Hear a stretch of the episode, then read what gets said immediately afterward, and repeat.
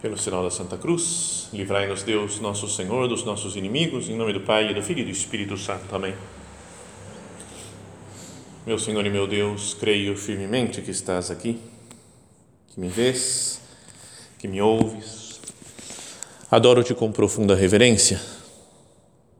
Peço-te perdão dos meus pecados e graça para fazer com fruto este tempo de oração. Minha Mãe Imaculada, são José, meu Pai e Senhor, meu anjo da guarda, intercedei por mim.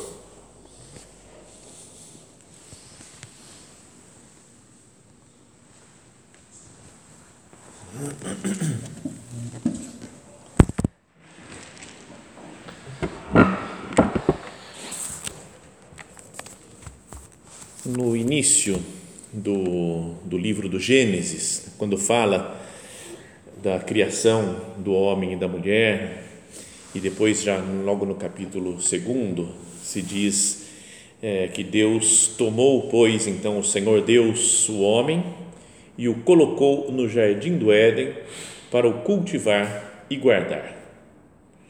Como que quase a missão que Deus colocou o homem e a mulher sobre a terra, colocou cada um de nós sobre a terra, não é para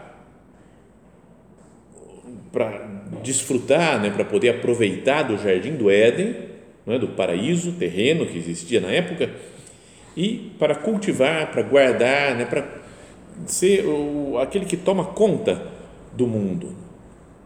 O São José Maria, ele gostava de falar dessa passagem usando a, a, a tradução latina né, do São Jerônimo, que fala que Deus, então, tomou o homem e o colocou no jardim do Éden, ut operaretur et custodiret ilum, para que trabalhasse, né, ut operaretur, para que fizesse a sua a tarefa de, de construir, de cultivar o jardim do Éden, o mundo, e para que guardasse, para que tomasse conta, né, para que não se corrompesse, não se destruísse o mundo criado. Isso para falar sobre o trabalho, né? sabe que São José Maria, né? o nosso padre, falava da santificação do trabalho, né? quis ensinar todas as pessoas por uma luz de Deus que todo mundo deveria ser santo na vida cotidiana, né? no trabalho de cada dia, nas, né? na, na, nas realidades mais comuns do nosso dia a dia. Então ele falava o, o, o trabalho não é fruto do, do pecado original, né? Não é que o homem estava de boa lá no jardim do Éden, pecou e falou: ah, agora vai ter que trabalhar. Né? Então, o que fala de castigo, fala é conseguirás o pão com o suor do teu rosto. Isso fala como castigo. Talvez o sofrimento ligado ao trabalho se deve ao pecado original. Mas o trabalho em si é algo querido por Deus desde a criação. Colocou no jardim do Éden ut operaretur, para que trabalhasse et custodire e guardasse o jardim do Éden. Talvez alguns de vocês já tenham ouvido essa ideia é do Scott Hahn, sabe o Scott Hahn, né, que é um, era um homem, né, um pastor protestante, né, até do americano, e que depois se converteu, né, foi estudando, descobriu a fé católica, se converteu, depois conheceu o Opus Dei também, é supernumerário do Opus Dei agora, agora, há muitos anos já. Né? Mas ele escreve num dos seus livros é, como que é, como que são esses dois verbos, né? cultivar ou trabalhar no jardim do Éden e guardar, como que fala em hebraico, que foi escrito o, o Antigo Testamento em hebraico, né? quase todo o Antigo Testamento e essas passagens aqui do, do livro do Gênesis em hebraico. E o primeiro é um verbo que é avad. Avad que é traduzido, traduzido por trabalhar, por construir, por servir. Não é esse utoperareto para trabalhar? Então é avad. E o outro, que é preservar, né, tomar cuidado, custodiar, digamos assim, para que não se corrompa, é chamar. Então, o homem foi colocado para avad, e chamar. Esses dois verbos em hebraico. Então o, o Scott Hahn, que é um grande estudioso né, da Bíblia, da Sagrada Escritura, fez uma coisa interessante que é, falou, esses dois verbos, avad e chamar, vamos ver em que outros lugares da Bíblia eles aparecem. Isso aí tem muitos aplicativos agora, né? Você clica lá na palavra, você entra lá no tradução hebraica da Bíblia e depois clica na palavra e fala todos os outros lugares em que aparece essa palavra na Bíblia. Então o avad aparece em vários lugares e o chamar em vários outros também. Aí ele falou: quais são os versículos que eles dois se combinam assim? Sabe, porque tem uns aparecem em uns versículos, outros em outros, outro verbo em outros. Aí ele falou: quais os versículos em que eles aparecem juntos? Né? Cultivar e guardar, avat e chamar.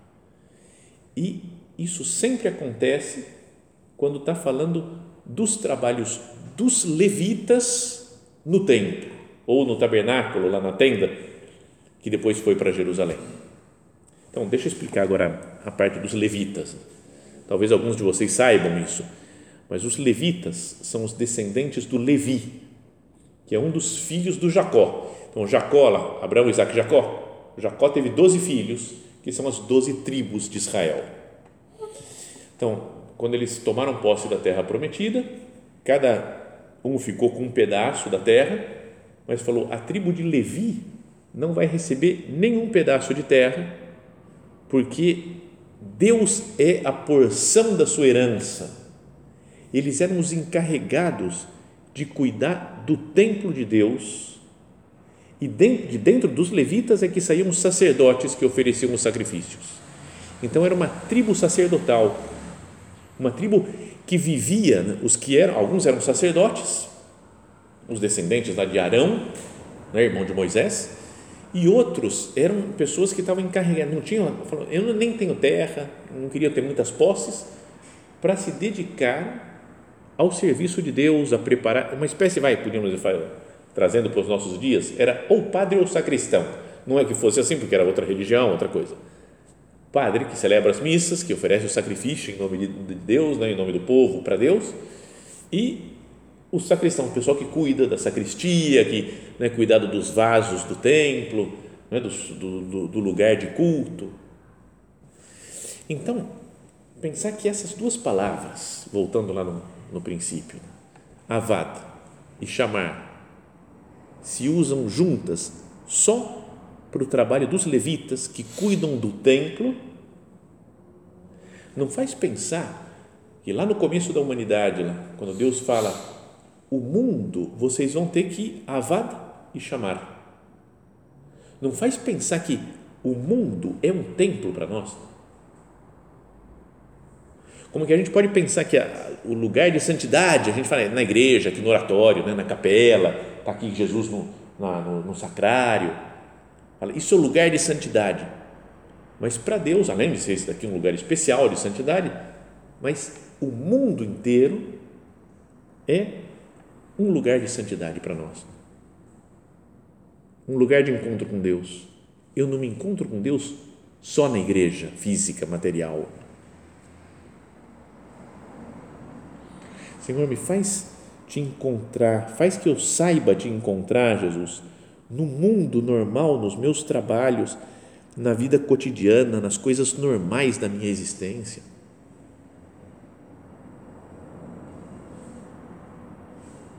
Que nós pensemos nisso daqui, que nosso Deus nos colocou no mundo também para que trabalhássemos no mundo, que guardássemos, que cultivássemos o mundo, não só como algo material, mas como um ato de culto a Deus. Não é bonito pensar isso? Nosso trabalho culto a Deus.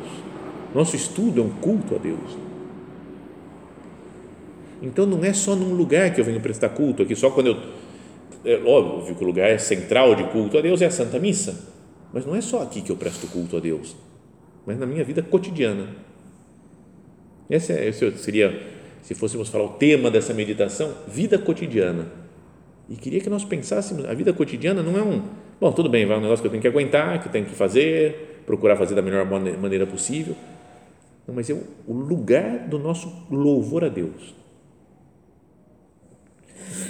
Lembra aquela passagem de Jesus quando ele se encontra com a mulher samaritana? está no capítulo 4 do Evangelho de São João. Jesus vai até o poço, lá naquela região da Samaria, em Sicar. Vem uma mulher samaritana, né, que por razões históricas não se comunicavam com os judeus, e Jesus puxa papo com ela, né? Quer salvar aquela alma. Então começa falando: dá-me de beber. E ela fala: como que tu, sendo né, judeu, pedes de beber a mim, que sou samaritana, porque a gente não se conversa, não sei o quê. E ele começa a conversar com ela: se tu soubesses o dom de Deus, e quem é, conhecesses o dom de Deus, e quem é que está aqui e te pede de beber, tu lhe pedirias, e ele te daria uma água viva. Não é? Então, é, Jesus começa a conversar com aquela mulher, vai entrando na sua alma, ela começa a se abrir um pouco, aí Jesus vai e fala: chama o teu marido. E ela fala: não tenho marido. Então Cristo fala: nisso disseste a verdade, porque já tiveste cinco e esse que tens não é teu. Ela falou, cara, conheceu a vida dela. Então ela fala: vejo que és um profeta ela começou a perceber e falar: Jesus tem poder aqui, Jesus conhece, mas nem sei quem é esse judeu que está falando comigo, mas ele sabe das coisas. E aí, como ela percebe que ele sabe das coisas, resolve fazer uma pergunta teológica para ele. É, pensa vocês, né, se aparece um santo aqui agora, né? baixa aí um Padre Pio, por exemplo, desce aqui na, na nossa frente, um Dom Bosco, sei lá, um, um São José Maria, vem aqui e fala, e aí, como é que você fala, cara, deixa eu aproveitar e te perguntar umas coisas não é? Você quer falar, cara, deixa eu resolver meus problemas pessoais, né? qual que é a minha vocação, o que eu tenho que fazer na minha vida, e a situação da igreja, como é que a gente resolve, como é que a gente faz isso, como é que faz aquilo, e na minha família eu estou com esse problema, me dá uma luz aí, a gente aproveitar para tirar nossas dúvidas. E essa mulher faz isso com Jesus. Então fala, logo depois dele de falar e vejo que és um profeta, ela diz, então fala assim, e a mulher lhe disse, Senhor, vejo que és um profeta. Nossos pais adoraram neste monte, lá na, na, na região da Samaria, tem um monte que se chama Garizim e que tinham construído um templo lá. O pessoal estava brigado com os judeus, né? Há muitos anos. E tinha o templo de Jerusalém, mas falando, a gente não quer saber disso aqui é de judeu. O nosso templo é aqui no Monte Garizim. Então, fala, nossos pais adoraram neste monte, e vós dizeis que Jerusalém é o lugar onde se deve adorar. Então, Jesus lhe disse, mulher, crê em mim, a hora vem em que nem neste monte, nem em Jerusalém adorareis o Pai. Nem em Jerusalém, nem nesse monte. Está chegando essa hora. Vós adorais o que não conheceis, nós adoramos o que conhecemos, porque a salvação vem dos judeus. Mas virá a hora, e de fato já chegou, em que os verdadeiros adoradores adorarão o Pai em espírito e verdade. Não é num lugar ou no outro, em espírito e em verdade. Porque são esses os adoradores que o Pai procura. Deus é espírito e é necessário que os que o adoram o adorem em espírito e verdade. Ou seja, não é num lugar concreto que eu tenho que adorar a Deus. Volto a dizer, tudo bem que tem um lugar que acontece a Santa Missa, tem uma igreja e aqui, por exemplo, tem está presente Jesus sacramentado. Mas o mundo é o lugar do nosso trabalho, do nosso, do, da nossa vida, do nosso louvor a Deus. Eu posso adorar a Deus em todos os lugares na minha vida cotidiana, em todos os momentos da minha vida cotidiana. Então pensa no, no estudo. Cada um de vocês quando está estudando, na escola, na faculdade, no colégio, no, em casa, eu posso fazer esse estudo uma adoração a Deus no trabalho, os que têm um trabalho profissional, que tem que fazer, o que tem que resolver uma coisa em casa, um conserto, um material, na convivência com os outros. Às vezes a gente quer distância dos outros, não quer saber de falar com esse, trato mal, esse, trato mal aquele, e fala, agora eu vou adorar. Cheguei aqui na capela e vou adorar. Cara, não é, é em espírito e verdade, não é só num lugar, tem que adorar, não. Na convivência com os outros, nas tarefas de casa, quando a mãe pede para fazer alguma coisa, no esporte, quando eu estou jogando futebol, fazendo qualquer esporte, correndo, andando pela rua, quando estou no trânsito. Pense em todas as situações da nossa vida. Todas elas são lugar e momento de adoração a Deus, na vida cotidiana. Também na, na missa, também na, na oração, na leitura da palavra de Deus, mas nas refeições, nos hobbies que cada um tenha, nas diversões, no namoro, para os que estão namorando, quando eu vou fazer um retiro, quando eu não estou fazendo retiro, estou trabalhando, quando eu estou cansado, quando faz calor, quando faz frio, quando estou fazendo a minha higiene pessoal, tomando banho, escovando dente, fazendo a barba, quando estou dormindo durante o sono, quando tenho alguma cruz. Tudo isso é templo, podíamos dizer. Né? Tudo isso é templo. Gosto de meditar naquelas palavras de São José Maria, que ele falou numa homilia lá no campus da Universidade de Navarra, na Espanha. Ele fala assim, ele está falando né, do que estamos aqui celebrando, o sagrado mistério da Eucaristia, e fala: considerai por uns instantes o fato que acabo de mencionar. Celebramos a, a sagrada Eucaristia, está no meio da missa, né, na homilia, o sacrifício sacramental do corpo e do sangue de nosso Senhor, esse mistério de fé que reúne em si todos os mistérios do cristianismo Celebramos, portanto, a ação mais sagrada e transcendente que o homem, por graça de Deus, pode realizar nesta vida. Comungar o corpo e o sangue de nosso Senhor é, de certo modo, desligar-nos dos laços de terra e de tempo, para estar já com Deus no céu, onde o próprio Cristo enxugará as lágrimas dos nossos olhos e onde não haverá morte, nem pranto, nem gritos de fadiga, porque o mundo velho já terá passado. Então ele fala: ó, estamos celebrando essa coisa maravilhosa que é a união do céu e da terra que nós nos desligamos do tempo e do espaço.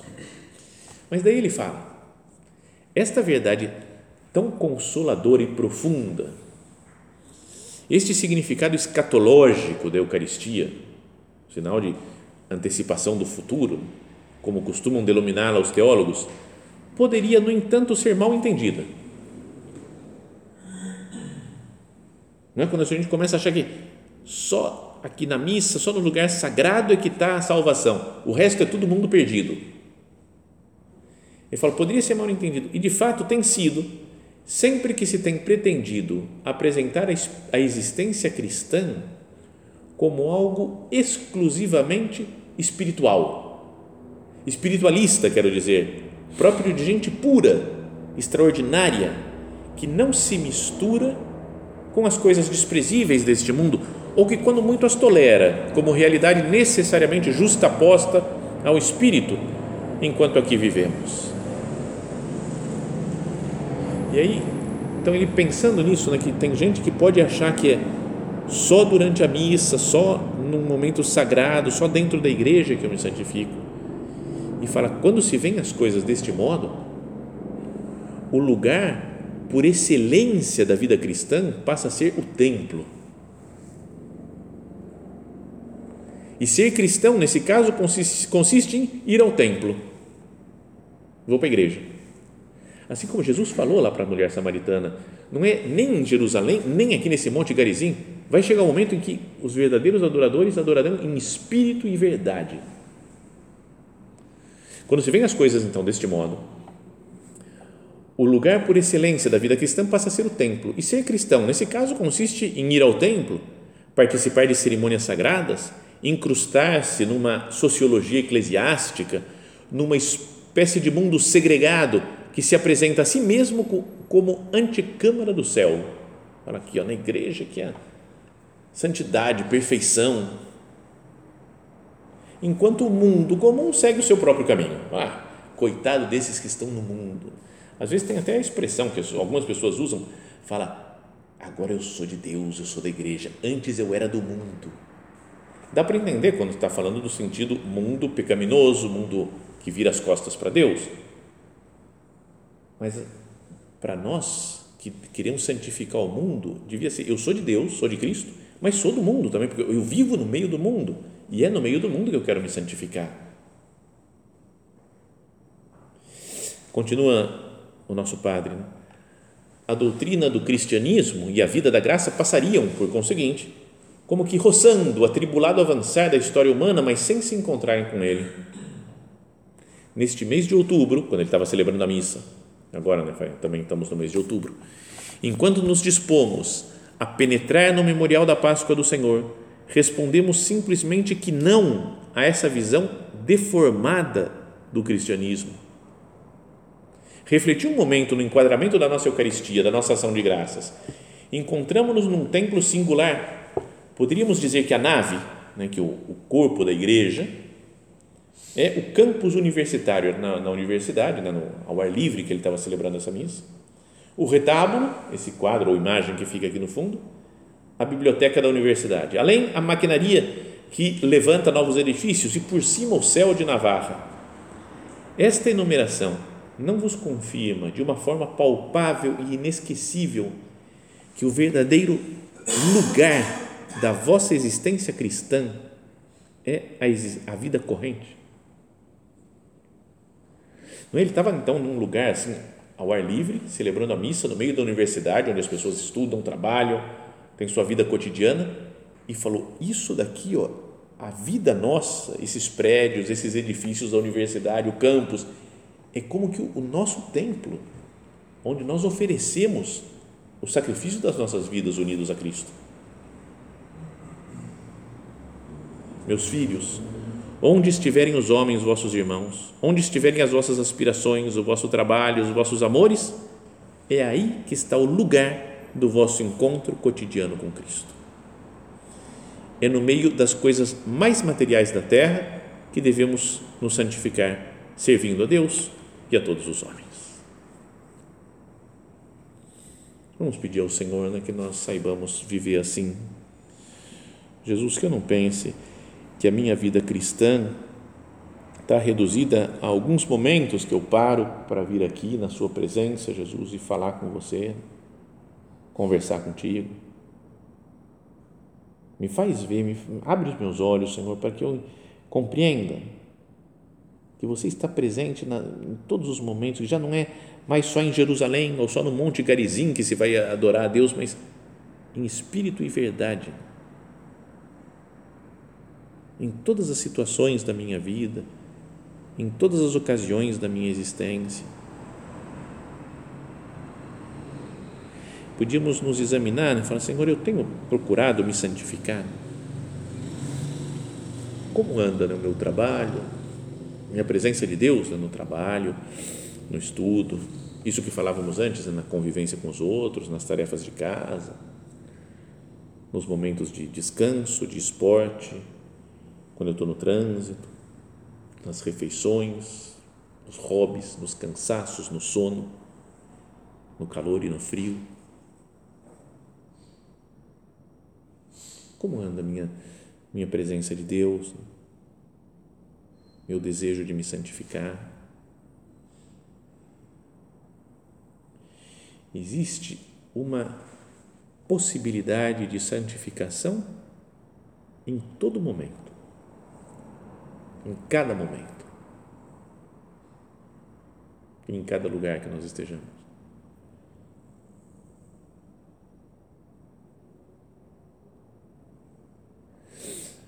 Mesmo que eu me sinta incapaz, né?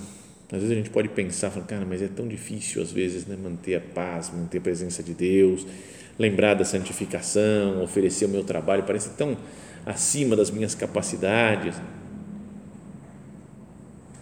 E tem uma, uma carta do São José Maria que li agora esses dias atrás, estava lendo e me lembrei disso daqui quando estava preparando a meditação, que ele fala assim: a vossa vida e a minha tem que ser assim, comuns.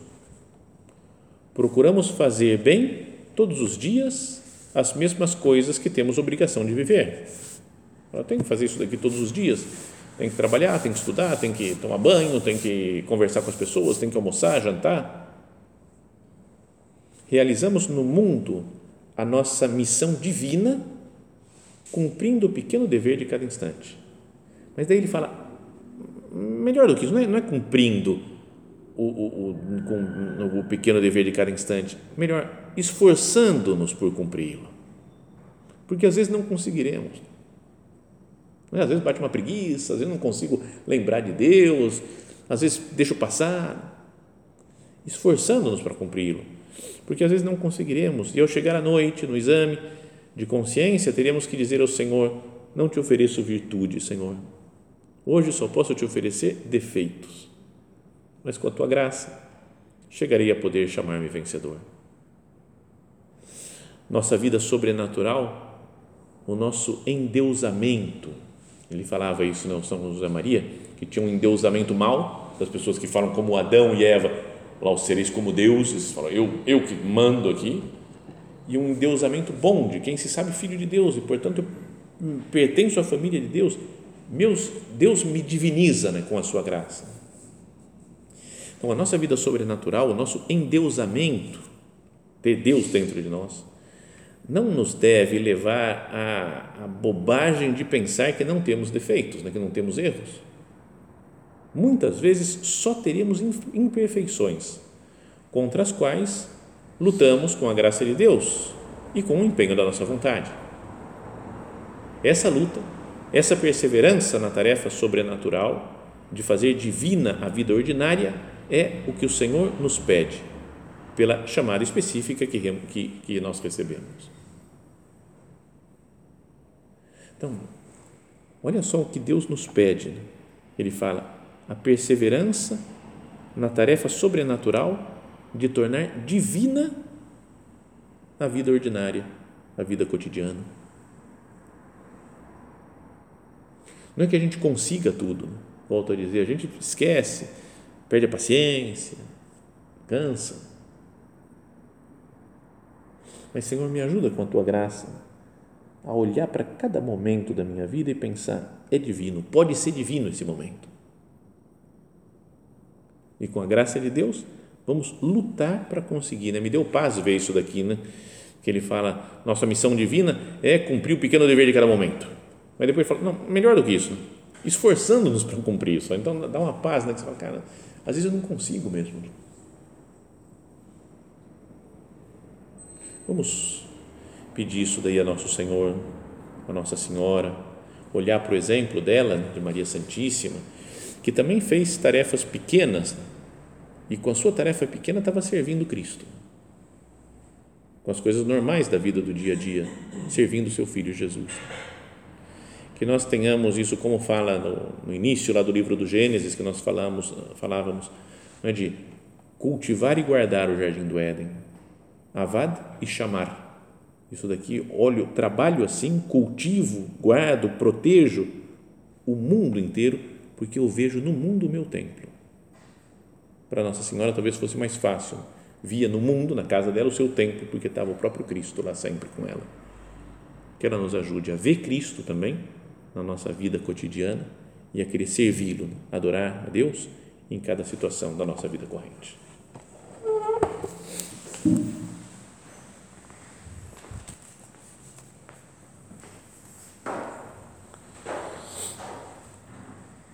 Dou-te graças, meu Deus, pelos bons propósitos, afetos e inspirações que me comunicaste nesta meditação. Peço-te ajuda para os pôr em prática. Minha Mãe Imaculada, São José, meu Pai e Senhor, meu anjo da guarda, intercedei por mim.